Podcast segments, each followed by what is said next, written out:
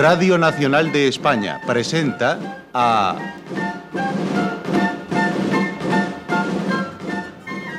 José María Rodero en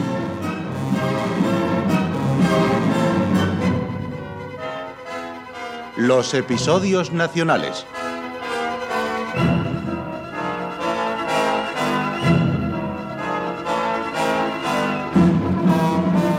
de Benito Pérez Galdós, en adaptación de Carlos Muñiz.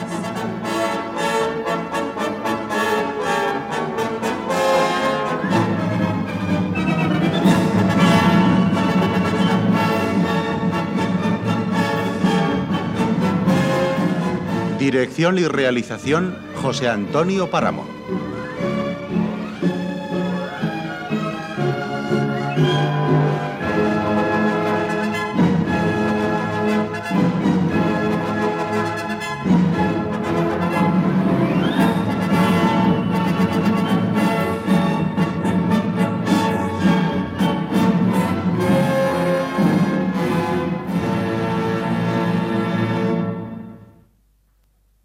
Hoy presentamos Gerona, segunda parte.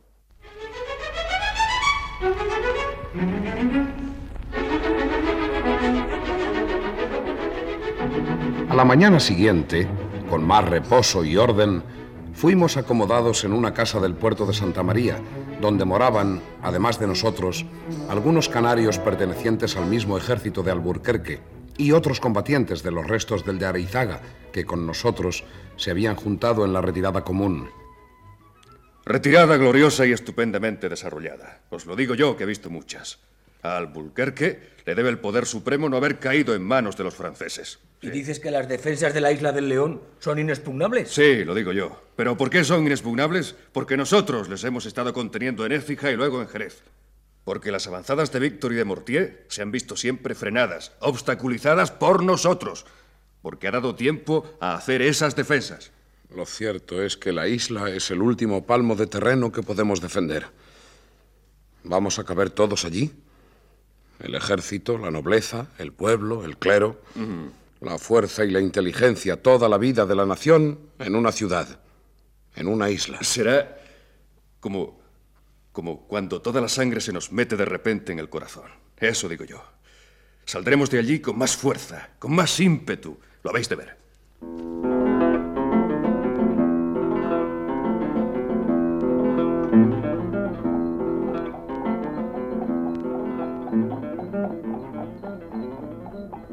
Andrés me acompañó aquella mañana a pasear por los alrededores hasta contemplar la inmensa extensión de la marisma.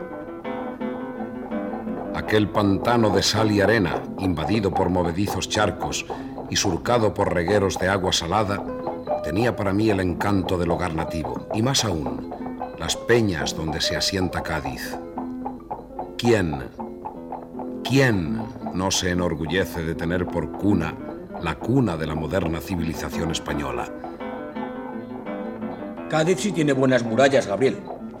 Aquí es el mar, es toda esa extensión de tierra salada lo que podrá protegernos en caso de asedio. No hay muralla mejor, pero nosotros allí estábamos solos.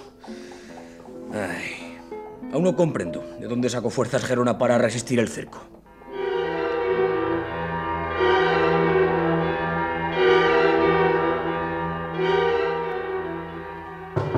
¡Siseta! ¡Siseta! Ábreme, soy yo. Soy don Pablo. Voy, voy, ya voy. Siseta, por el amor de Dios, por la eterna gloria de tu Santo Padre, por todo lo que más quieras en este mundo y en el otro, dame algo de comer.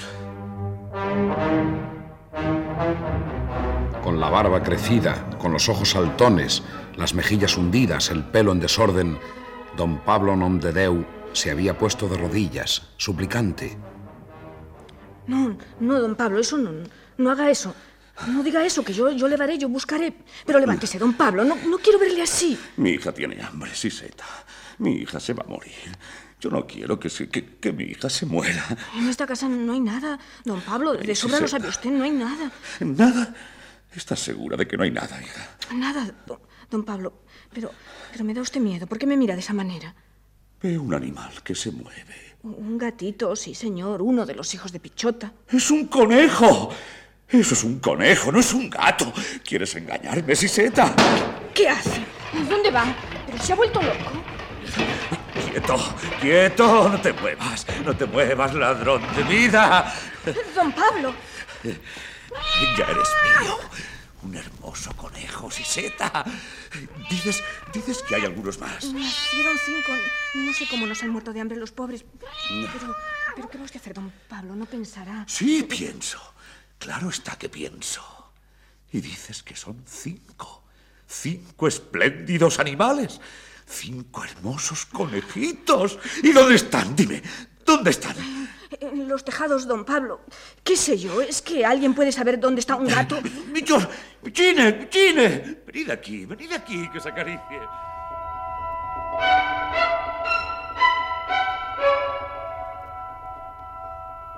Y don Pablo Nomdedeu, como si se le hubiese comunicado la agresividad del felino, subió hasta el sotabanco, salió al tejado y por allí se fue a vivir su propia y personal gatomaquia. ¡Michine! ¡Venid aquí! ¡Michine!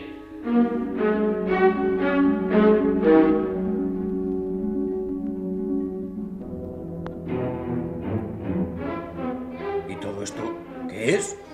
¿No es de don Pablo? En estos días que has faltado, don Pablo se empeñó en darme algunos de sus muebles a cambio de los gatitos. Yo creo que don Pablo está loco. ¡Eh, Siseta! ¡Andrés! ¿Estáis ahí? Sí, don Pablo, pero no ha debido... Ya sé, ya sé dónde está la pícara pichota. Es la única que me falta por cazar. Está en el desván que hay al fondo del patio, que servía de pajar cuando había caballos. Tal vez no sea ella. ¿Qué dices? A mí no se me despinta pichota. La muy tunanta saltó esta mañana a mi despensa y me robó un pernil. ¡Qué atrevimiento! Comerse la carne de su propio hijo. Es preciso acabar con ese animal, Siseta. Te, te daré, te daré mis libros de medicina. ¿Los quieres todos a cambio de la gata? Basta ya, don Pablo. No queremos ni muebles ni libros. Hala, coja usted a la gata y, y dé una parte a mis hermanos. ¿Te atreves tú a cazar a ese terrible animal? Vamos allá.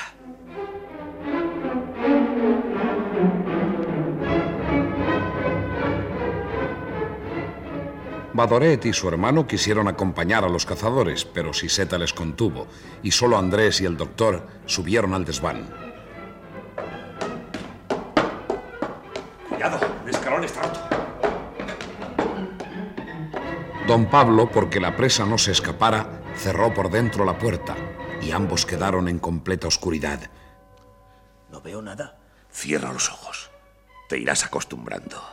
¿Estás seguro de que la encontraremos? La vi entrar hace un momento. Registra tú por ese lado. Hay demasiados trastos y en cualquier sitio puede esconderse. Un cajón vacío, un pequeño tonel, un sofá viejo. Hay mil escondrijos.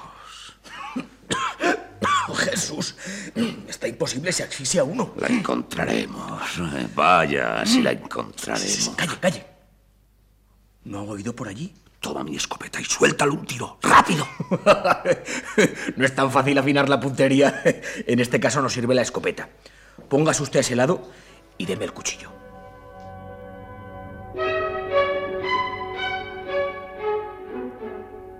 Pichota les estaba mirando.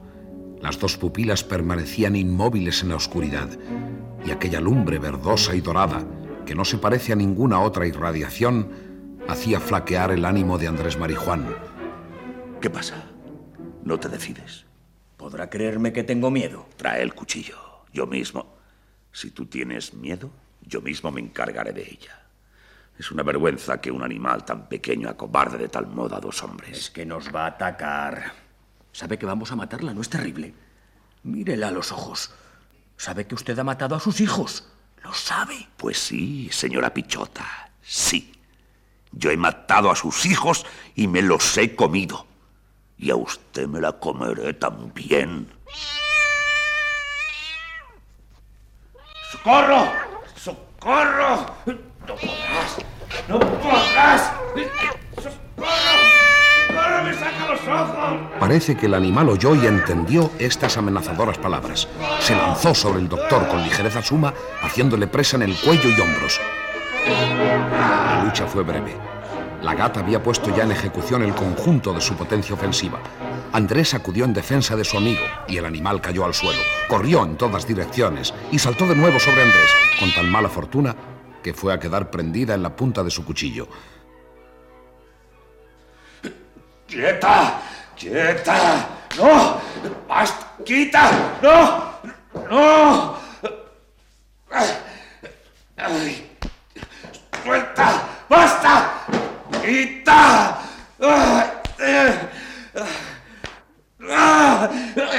¡Qué horror! Este animal era más temible de lo que yo pensaba. Y ahora, señor Nomdedeu, partiremos la presa como buenos hermanos. No, no, Andrés, nada de eso. Siseta pactó conmigo a Pichota a cambio de mis libros. Mi hija no ha comido desde ayer. Todos somos hijos de Dios, don Pablo. Sí. Siseta y los niños también tienen que comer. Andrés, no me incomodes, no me hagas hablar. Siseta y los bregantes de sus hermanos se arreglan con cualquier piltrafa. Mi hija es otra cosa. No es solo por hoy, es mañana y otro día. Dame ese animal enterito y tengamos la fiesta en paz. ¿eh? Señor Nomdedeu, he dicho que Pichota se partirá y no hay más que hablar. ¿Entendido?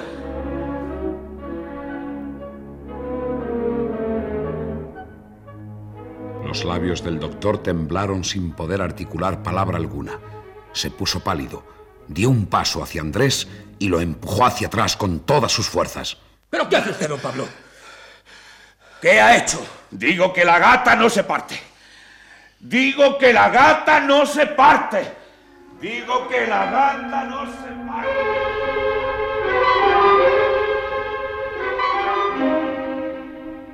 Andrés sintió que la sangre abrasada corría hacia el cerebro. Un repentino escalofrío circulaba por su cuerpo y crispaba sus nervios. Con que no se parte Pichota, ¿eh? Pues mejor. Todo para mí. ¿Qué tengo yo que ver con la señorita Josefina ni con sus males ridículos? ¡Que coma telarañas! ¡Canalla! ¡Ladrón! ¡Asesino! ¡Ladrón! ¡Te mataré! ¡Te mataré! ¡Suélteme! ¡Te voy a matar! No pudo arrebatarle a Andrés el cuchillo de monte con el que don Pablo le amenazaba. Corrió a la puerta del desván y trató de abrirla, sin conseguirlo.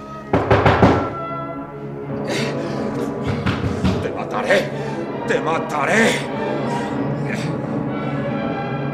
Tratando inútilmente de alcanzar a Andrés con el cuchillo, don Pablo había echado mano de la escopeta y afinaba la puntería, buscando el cuerpo de Marijuán.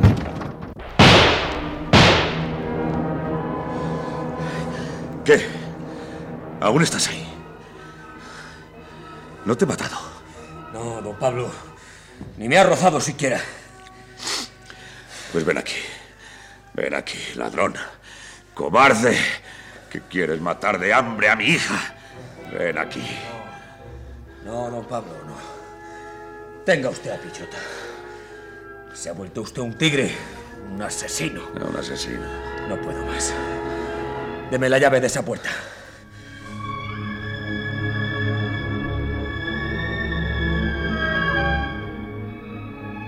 Tambaleándose más por la emoción que por el cansancio, cubierto de polvo hasta las cejas, entró Andrés en casa de Siseta. No hay nada por ahí. Iré a la calle a ver si encuentro alguna persona caritativa.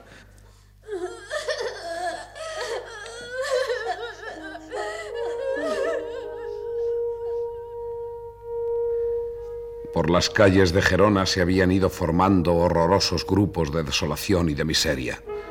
Familias enteras imploraban una caridad imposible, con los pies metidos en el lodo y guarnecida la cabeza del sol y de la lluvia bajo miserables toldos de sucias esteras. Por caridad, por el amor de Dios, es para estos pobres niños, por caridad. Padre nuestro que estás en los cielos, santificado sea tu nombre. Dios mío, salva a Gerona. Dios mío, salva a tu pueblo. Ten piedad de nosotros. Sálvanos. ¡Un perro! ¡Allá va! ¡Un perro! ¡Un perro! Eh, ¡Por allá! A- ¡Atajádele!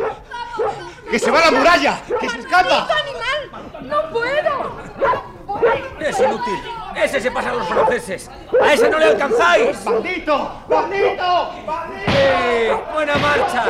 ¡Buena ¡Más se lleva el condenado! Es el tercero que veo escapar esta mañana. Es que no hay en Gerona nada. Nada de comer. Nada, nada. Esta mañana poco me cuesta la vida el disputar un gato. Medio gato, en realidad. Ay, llevo dos horas recorriendo calles y no encuentro nada. Enfermos, heridos, hambrientos, miseria y dolor. Aquí al menos en las trincheras te traen la, la ración cada día, poco o mucho, y no sabes lo que pasa dentro. ¿Tú no tienes familia? La tenía. Una de las primeras bombas francesas me quitó ese cuidado. Prometí no apartarme de aquí hasta caer muerto o hasta verles caer a ellos.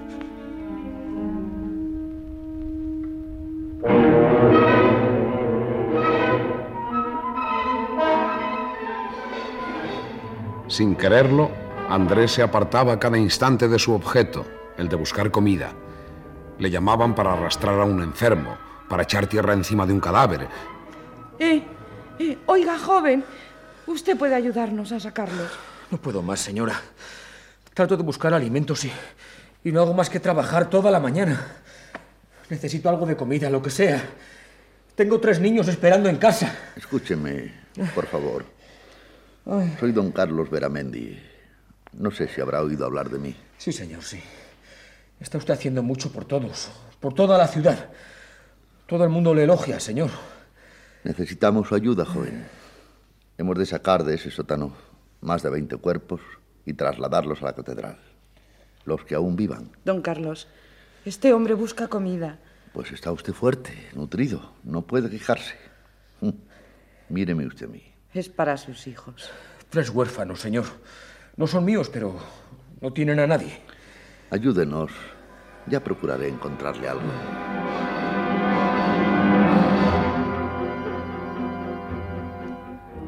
La catedral ya no podía contener más enfermos y la plaza se fue convirtiendo en hospital al descubierto.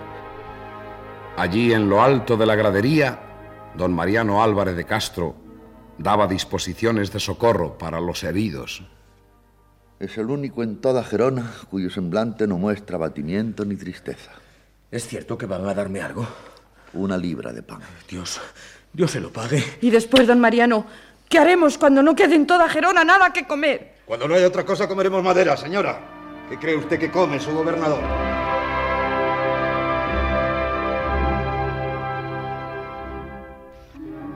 Entre los médicos que atendían a aquellos enfermos estaba don Pablo, que se acercó a Andrés para comentar la frase con que el gobernador había contestado a aquella mujer.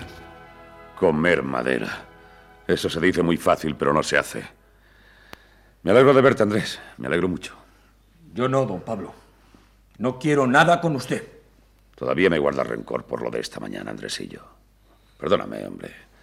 En estos casos uno no es dueño de sí mismo. Se convierte en un bárbaro, en un salvaje, en una fiera, como tú decías. Es el pícaro instinto de conservación, amigo mío. Pensar que yo fuese capaz de matar a un semejante. La idea de que mi hija me pide de comer y no puedo darle nada ahoga en mí el patriotismo, el pensamiento, la humanidad, todos los buenos sentimientos. ¿Me perdonas, Andrés? Ah, olvídelo. Pero, ¿tú crees que esto puede prolongarse aún? Mira qué horroroso aspecto ofrece esa gradería.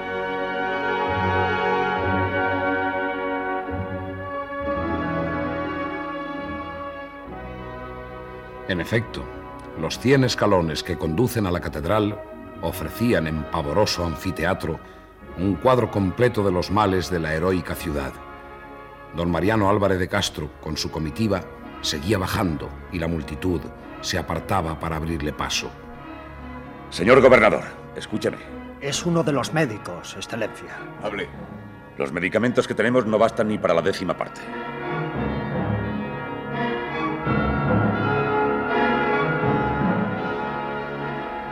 Don Mariano le miró fríamente. La cara pálida y curtida, los ojos vivos, el pelo cano, la figura delgada y enjuta, la contextura de acero, la fisonomía imperturbable y estatuaria, la tranquilidad y la serenidad juntas en su semblante hacían que su presencia inspirase al mismo tiempo temor y seguridad. Si no hay bastantes medicinas, empléense las que hay. Y después se hará lo que convenga. Pero, señor, es que los enfermos no admiten espera. Si no se les cura, podrán aguantar un día, dos a lo sumo. No veo que ninguno se queje, únicamente usted. Recibiremos muy pronto los auxilios, pero sea como sea, la plaza no se rendirá por falta de medicina. Pero mi obligación como médico, Su señor- obligación como médico es curar a los enfermos, aliviarles al menos, con medicinas o sin ellas. Buscar recursos, inventar. Claro, claro que sí, señor. Pero pienso que Gerona ya ha hecho bastante por la religión, la patria y el rey. Pienso que ya ha llegado al límite, señor. Ya veo que usted es un cobarde. Lo tendré en cuenta. Cuando ya no haya víveres, nos comeremos a usted y a los de su ralea, a todos los cobardes de Gerona. Después resolveremos lo que más convenga. Apártese. Y nos moriremos todos. Y morirá mi hija. Y después resolveremos lo que más convenga, como dice ese hombre. Y nos comeremos los unos a los otros, como animales, como fieras salvajes. Eso, como fieras.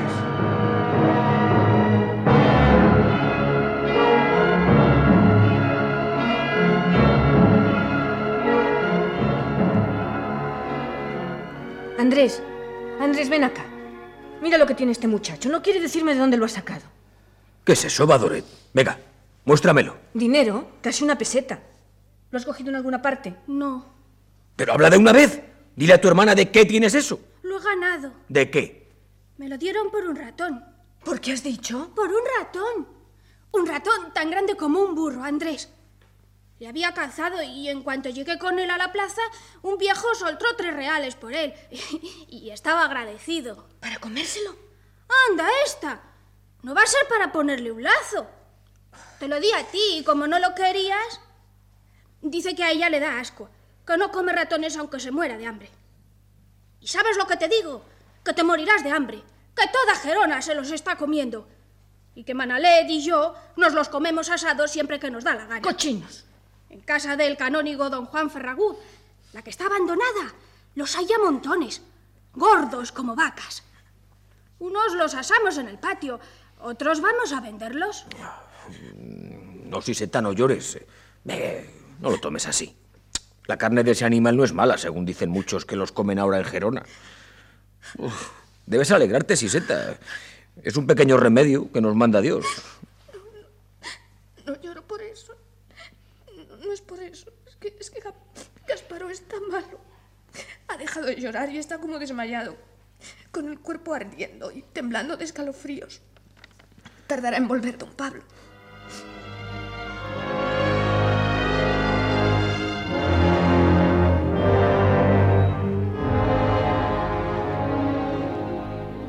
El aspecto del pobre Gasparó hacía temblar. A Andrés le bastó una mirada para reconocerle como atacado de la fiebre a que sucumbía diariamente parte de la población. ¿Qué te parece? No lo sé. Ya dirá don Pablo. Tendrás que buscar algunas medicinas. No hay medicinas en Gerona, no hay nada.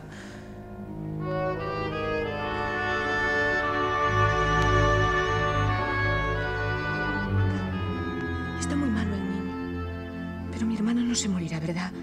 Usted que está muy médico podrá curarle. Pobre Gasparo.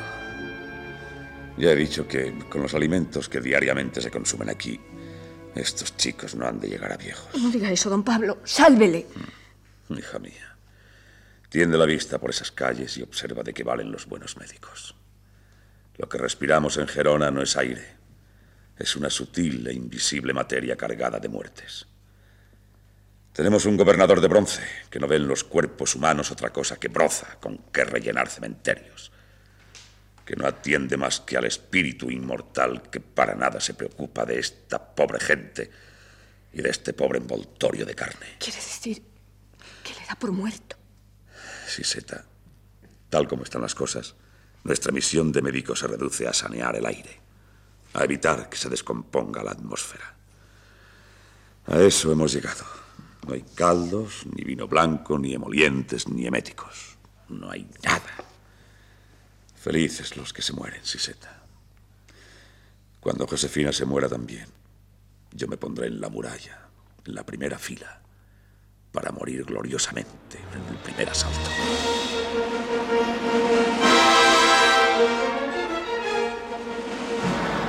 Don Pablo tenía todas las apariencias de un loco. Cuando se fue, Siseta destrozó un mueble, calentó agua con él y diose a aplicar al enfermo una terapéutica de su invención, compuesta de agua tibia en bebida, en cataplasmas, en friegas, en rociadas, en parches. Está mejor, Andrés. Yo creo que está mejor. Se ha dormido ahora. Mi madre decía que el agua del oñá cura todas las enfermedades. ¿Ves cómo está más tranquilo? Cuando despierte querrá jugar con sus hermanos.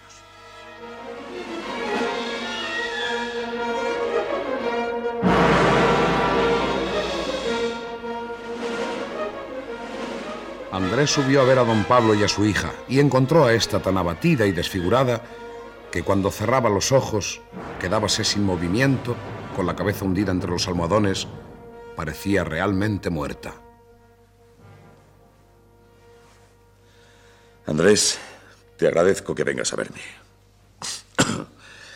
Es cierto que no me guarda rencor por lo de esta mañana. ¿Y la señorita Josefina? ¿Cree todavía que hay fiestas en Gerona? ¿Y que se irán mañana de cacería a la finca de Castellá? No, Andrés, no. La ilusión solo duró hasta el día siguiente. Josefina es demasiado inteligente, ya no es posible ocultarle nada. ¿Ves esa cara? ¿Ves esa expresión soñolienta y abatida? ¿Esa diafanidad propia de los primeros instantes de la muerte? A veces la miro y pienso que ya no es ella, que es tan solo un simulacro de existencia que permanece ante mis ojos por un milagro del cielo para consolarme durante la ausencia real de mi verdadera hija.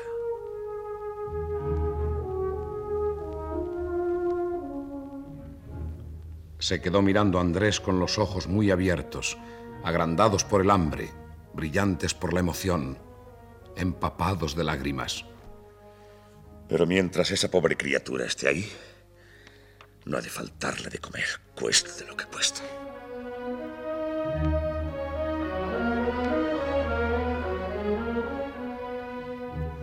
Y dices que comen ratones.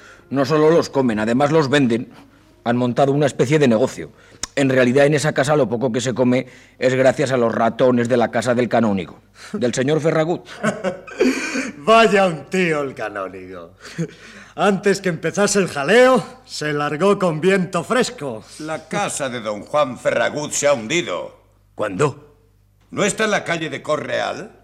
Pues esta noche ha caído una bomba y el tejado ha ido a buscar refugio dentro de los cimientos. Tengo que irme. Tengo que ver lo que ha pasado. Tengo que irme.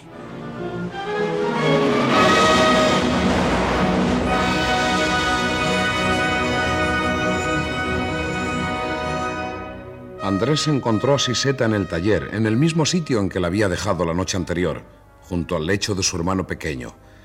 La consternación de la pobre muchacha era tal que apenas acertó a tranquilizarla con inútiles consuelos. ¿Qué tal el niño? ¿Cómo sigue? Don Pablo dice que muy mal. Dice que no hay más que echarle la tierra encima, que no contamine el aire de su hija.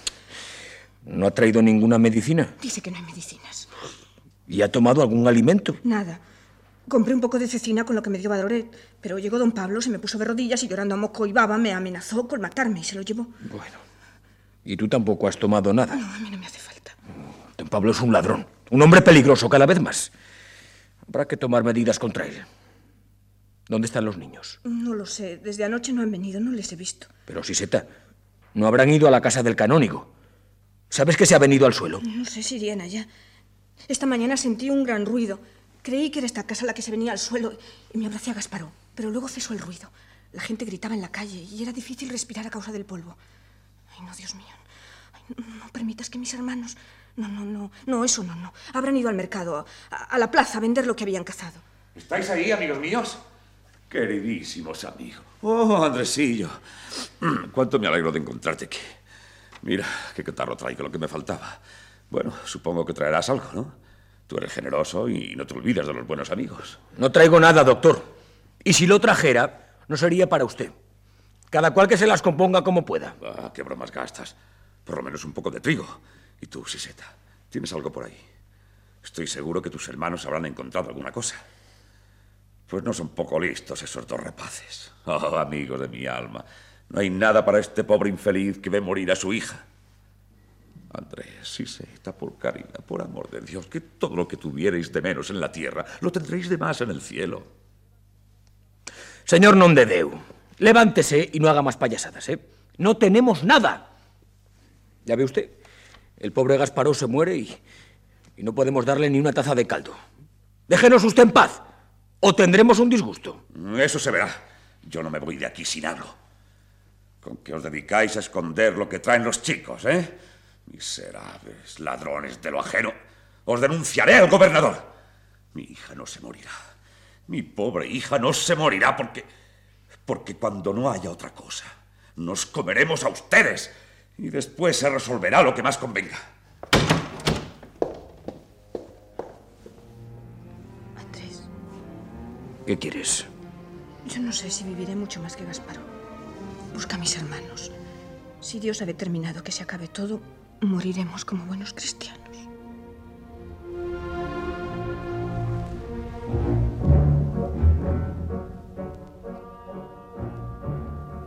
Con el ánimo encogido por aquellas palabras de su compañera, marchó Andrés hacia la abandonada vivienda del canónigo de la catedral, don Juan Ferragut, quien desde los primeros días del sitio había huido de Gerona en busca de un lugar más seguro. Cuando Andrés penetró en el patio, halló que una gran parte de éste se había trocado en recinto cubierto, por la acumulación de vigas y tabiques atascados antes de llegar al piso. El improvisado techo amenazaba derrumbarse. ¡Anale! ¡Madoré! ¡Anale! Adelantando cuidadosamente, llegó hasta la caja de la escalera, abierta a la luz y al aire por el hundimiento de las salas de la fachada y de una parte del techo por donde la bomba penetró. ¡Madoré! ¡Anale! ¿Estáis ahí? ¿Pero queréis contestarme? Recorrió todo el bajo explorando lo más escondido y lo más peligroso de los escombros y solo encontró la barretina de uno de los chicos. ¡Madoré! ¡Manalé! ¡Manalé! ¡Madoré! ¡Manalé! ¡Eh! ¡Madoré soy yo, Andrés! ¿Dónde estás? No es a ti a quien hablo, es a Manalé. ¡Manalé! ¿Estás alerta? ¡Alerta estoy! Pues allá va. Allá va Napoleón con toda la Guardia Imperial y la tropa menuda. ¿Preparados? ¡Ya! ¡Demonio de muchachos! ¿Pero queréis decirme... ¿Qué es eso?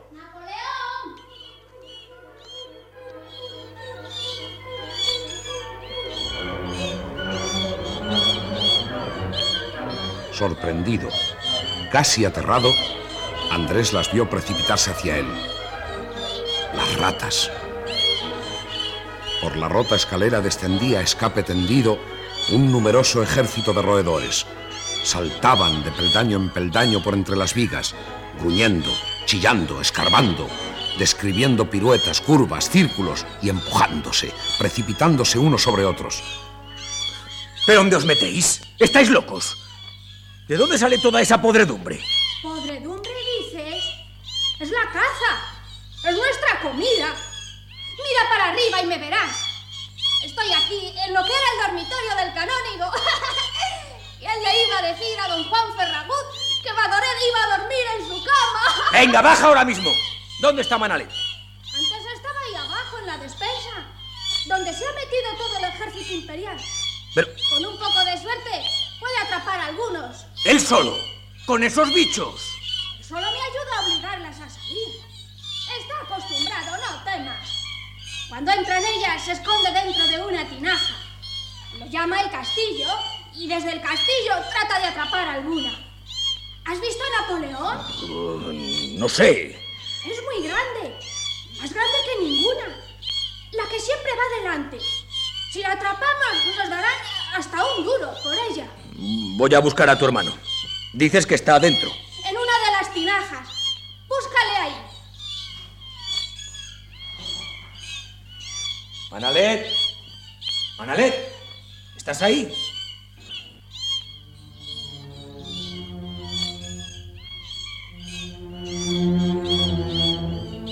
Nada pudo ver Andrés en los primeros momentos, mas a poco empezó a distinguir algunas formas.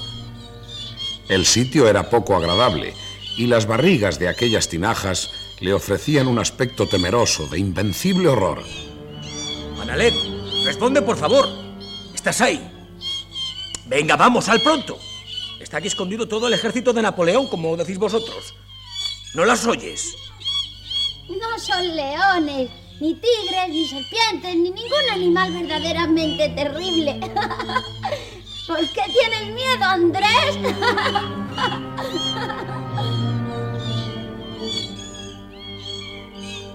Lo cierto era que Andrés tenía miedo, un miedo inmenso que helaba la sangre en sus venas, dejándole atónito y paralizado. ¡Ah! ¡Socorro! ¡Socorro! ¡Socorro! ¡Madoret! ¡Manalet! ¡Venid en mi auxilio, socorro!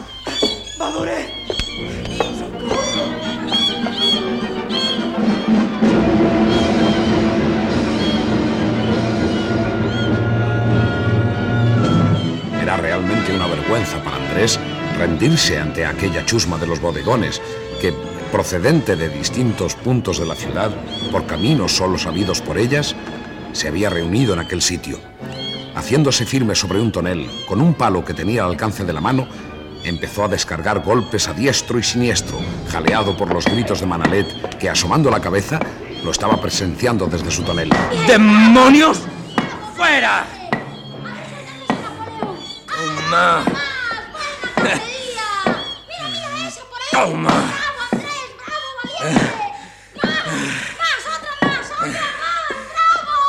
Si me atacan otra vez, acabarán conmigo. ¿Se ha ido esa canalla? No, únicamente queda Napoleón. Está ahí, mirándome. Pero no creo que ataque. Ya, ya se ha ido. Sal. Sal, Manalet. No tengas miedo. No se han ido lejos. Siento Ay. sus patadas, ya ves. Ayer no eran tantas, pero esta mañana se fue Napoleón y ha vuelto con no sé cuántos miles más. Oye, Andrés, toma este eslabón y esta yesca. Habrá que encender fuego para que se vayan del todo, ¿sabes? ¿Dónde está Badoret ahora? Estará en el tejado o en la habitación del cura. Por arriba andará. Andrés, prende fuego a esa hierba y ten cuidado de que no se encienda todo. Ya verás cómo echan a correr.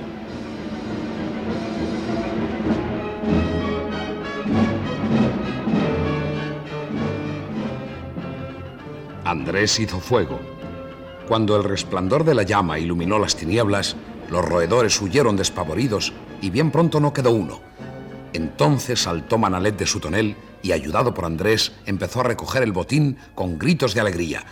Uno, dos, tres, cuatro. ¡Uy! Esta sí que es grande. Si no es Napoleón, debe ser Murado o Víctor. ¡Badoré!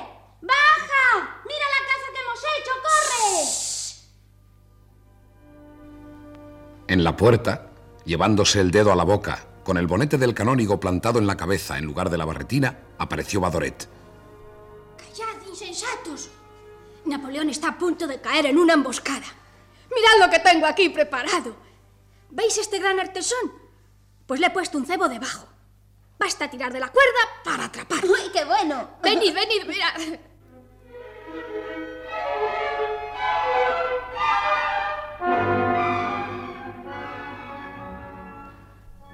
Efectivamente, el ingenioso artilugio que Badoret había montado en el patio estaba a punto de funcionar. Se ve que ya tenéis práctica, ¿eh? Mucha. El artesón es España y Napoleón se está acercando a los Pirineos. Y si se mete, por estas que no sale bien. Mirad, mirad. Está acercándose y da vueltas a su alrededor sin decidirse. Este emperador tiene demasiado talento para meterse ahí. ¿Quién sabe? Se siente últimamente tan seguro de sí mismo que ya ni cree en las ratoneras. Hemos hecho de todo para matarle y ha sido inútil. Ah, ¿sabes lo que tengo guardado para Siseta? Esta figurita. Es de azúcar, de pasta de alfeñique. Estaba en una vitrina. Yo me he comido una pierna ya. Guárdala para Siseta, que si no, me lo termino engullendo todo.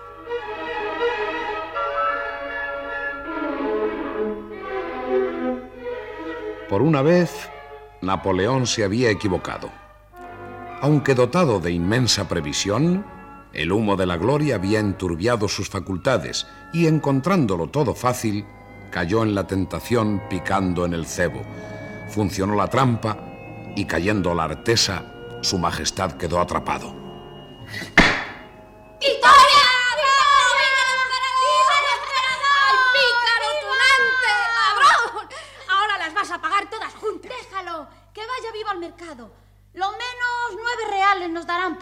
Cuarto menos, Eh, ¿eh? Dejad este para mí, que lo necesito.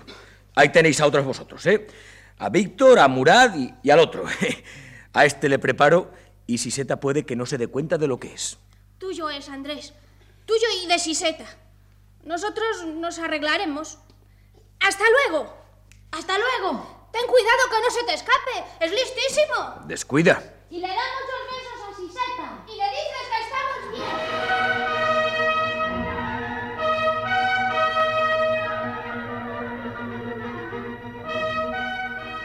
Atravesaba Andrés la puertecita del patio más contento que unas Pascuas, llevando atado de la cola al vencedor de Europa, cuando se topó para su mala suerte con don Pablo Nomdedeu. Aguarda un momento, Andrés. Quiero hablar contigo. Tengo prisa. Pero qué hermoso animal llevas ahí. ¿Cuánto pides por él? No lo vendo. Es que yo lo quiero. ¿Sabes que se ha muerto Gasparó? Mi hija se muere también. Es decir, quiere morirse. Pero yo no lo permito. No, señor. Estoy decidido a no permitirlo. Nada de eso me importa, señor Nomdedeu. ¿Cómo está Siseta? ¿Siseta? Se morirá también. He aquí una muerte que importa bien poco. Siseta no tiene padre que se quede sin hija. ¿Me das lo que llevas ahí? Usted bromea. Adiós, señor Nomdedeu. Ahí dentro puede encontrar muchos más como este. Está lleno. Eh, Yo no puedo, Andrés. eh, Soy viejo. ¿Y esto que llevas en la mano? ¿Qué es? No es una figura de alfeñique. Es de azúcar. Andrés, dámela. Azúcar, Dios mío, azúcar. ¡Qué rayo de luz divina para mi hija! No puedo dárselo tampoco. Es para Siseta.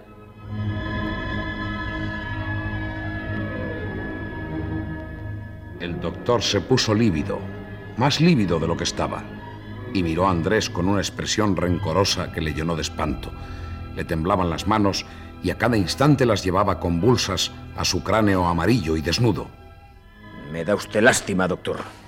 Y al mismo tiempo me espanta su egoísmo, su brutalidad. Me dan asco esos ojos ávidos mirando el azúcar. Váyase de mi presencia o no respondo de lo que pueda pasar. Andrés, Andrés, yo quiero ese pedazo de azúcar. ¿Me lo darás? Dime que sí, que me lo vas a dar. Si no me lo das, si no me lo das, estoy dispuesto a que se pierda mi alma por quitártelo. ¡Quítese de mi vista, don Pablo! ¡Quítese de mi vista! Dámelo. ¡Quieto! ¡Dámelo! ¡No! Sin darle tiempo a tomar actitud defensiva, el doctor se arrojó sobre Andrés y los dos cayeron al suelo. La lucha fue breve y brutal, una lucha a muerte.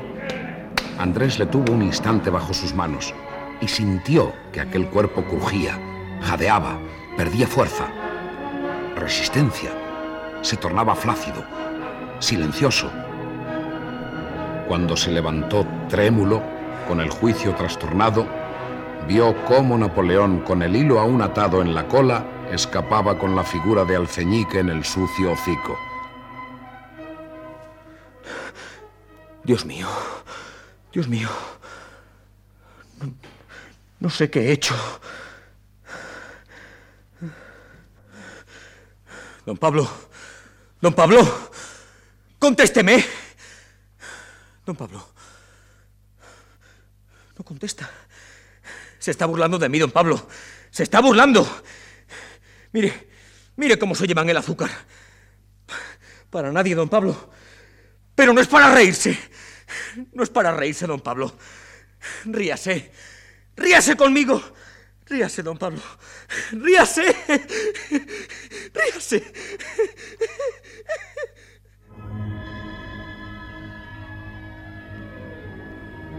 Nomdedeu no se movía. Nomdedeu no respiraba. Las brumas de la brutalidad, de la inconsciencia, se disipaban en la mente de Andrés Marijuán. En los negrores de su espíritu se abrió paso la conciencia escondida que escurrió un destello de luz divina. Tambaleándose volvió a su casa. Siseta estaba tendida en el suelo. A su lado, Josefina lloraba mansamente junto al lecho del niño muerto. Siseta, soy un criminal. He matado al señor Nomdedeu, le he matado. Quería quitarme un pedazo de azúcar que guardaba para ti. y- Gasparo, amor. Mi padre. ¿Ha visto usted a mi padre? Gasparo ha muerto. Yo también quiero morir. Yo también quiero morir. Siseta, soy un criminal. Soy un criminal, un criminal. Ha visto a mi padre. Quiero ver a mi padre. Gasparo ha muerto. Quiero morir. Huyamos. Vámonos de esta casa, Siseta. Salgamos de Gerona. Vámonos a la Almunia a descansar a la sombra de nuestros olivos. No quiero estar más aquí. Mi padre. Quiero ver a mi padre.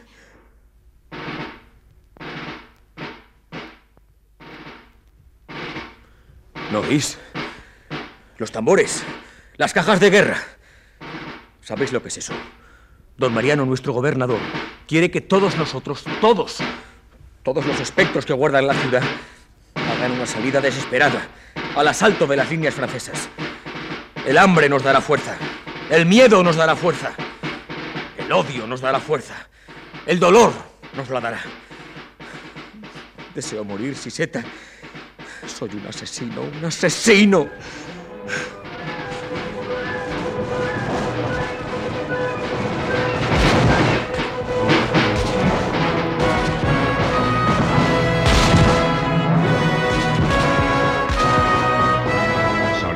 Con el fusil al hombro a donde el tambor le llamaba. Corrió por las calles. Estaba ciego. No veía nada ni en nada pensaba. Solamente en matar y en morir.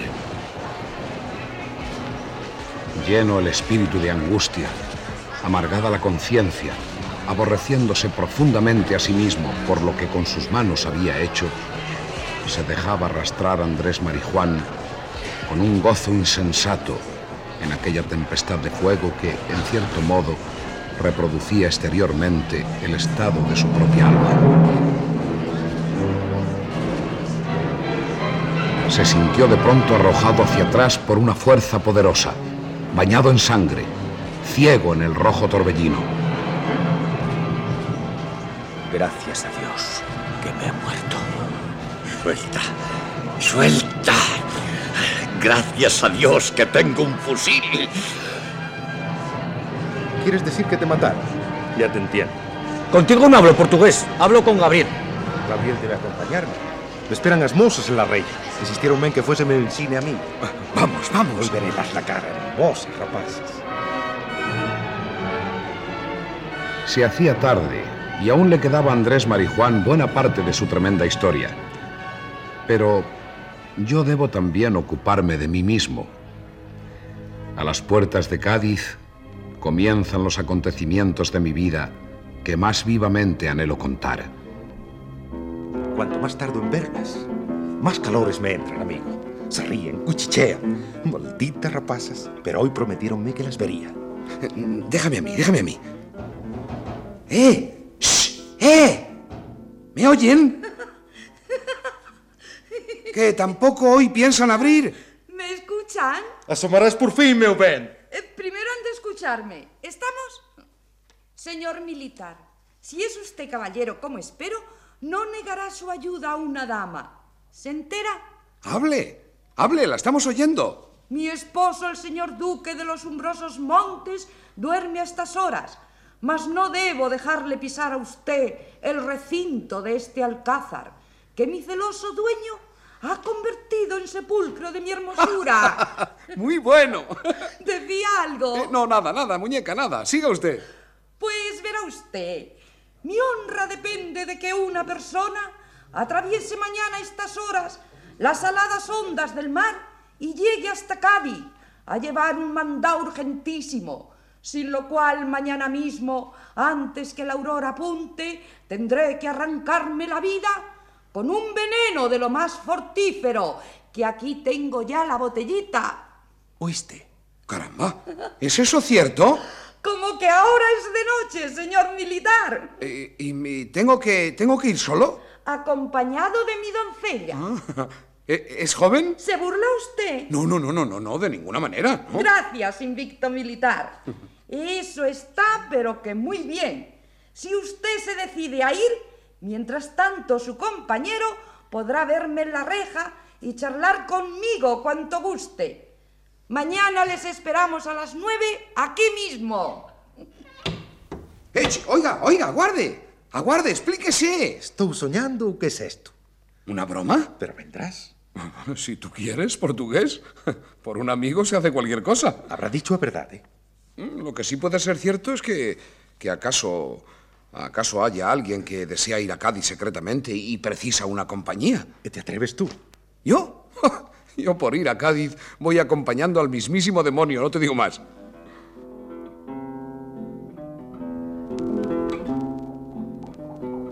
Caminamos en silencio hasta nuestro alojamiento.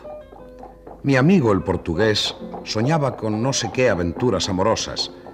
Yo soñaba con mi ciudad, Cádiz, con mi patria, donde un extraño capricho de la fortuna había hecho que fuese seguramente a reunirme con mi adorada Inés. ¡Alto! ¿Quién vive? ¡España! Pues noites. ¿Es que no nos conoces? Adelante. Buenas noches, Andrés. Mala cara os veo. No fue bien la aventura. Oh, mejor de lo que esperaba. Tendrás que contarme esta noche el resto de tu historia. Mañana me voy a Cádiz. ¿Mañana mismo? Sí. Pero, pero solo, por tu cuenta. Bueno, no sé si por mi cuenta o por la de una señora desconocida, que tampoco sé si me hablaba en serio o se estaba burlando de mí, pero en definitiva es que me importa muy poco. Tú sabrás lo que haces. ya tienes uso de razón. Cenamos con buen apetito. Andrés volvió a recordar una vez más los pintorescos manjares que comían durante el asedio de Gerona. Los gatos, los perros, los trozos de saco fritos con grasa de mula, las ratas. Las ratas sobre todo. Pero a nuestra edad, nadie pierde el apetito por una rata de más o de menos. Le dejamos que siguiera con su historia por si algo le podía servir el desahogarse. No solo yo. Pienso que todos debieron creer que estaba muerto. ¿No te fusilaron también a ti los franceses el 2 de mayo? Pues entonces sabrás muy bien lo que se siente en momentos así. Primero fui hollado, pisoteado, y sobre mi cuerpo se empinaban algunos patriotas para ver mejor hacia afuera. Luego sentí unas manos que me cogían, que me arrastraban y... Por aquí, por aquí. El pobrecito no vivirá mucho tiempo, pero respira todavía. Yo no le escuchaba, debo confesarlo. Estaba pensando en la aventura que al día siguiente me esperaba. La cena, el calor del brasero y el poco vino que habíamos tomado me hicieron quedar dormido escuchando la voz de Marijuán.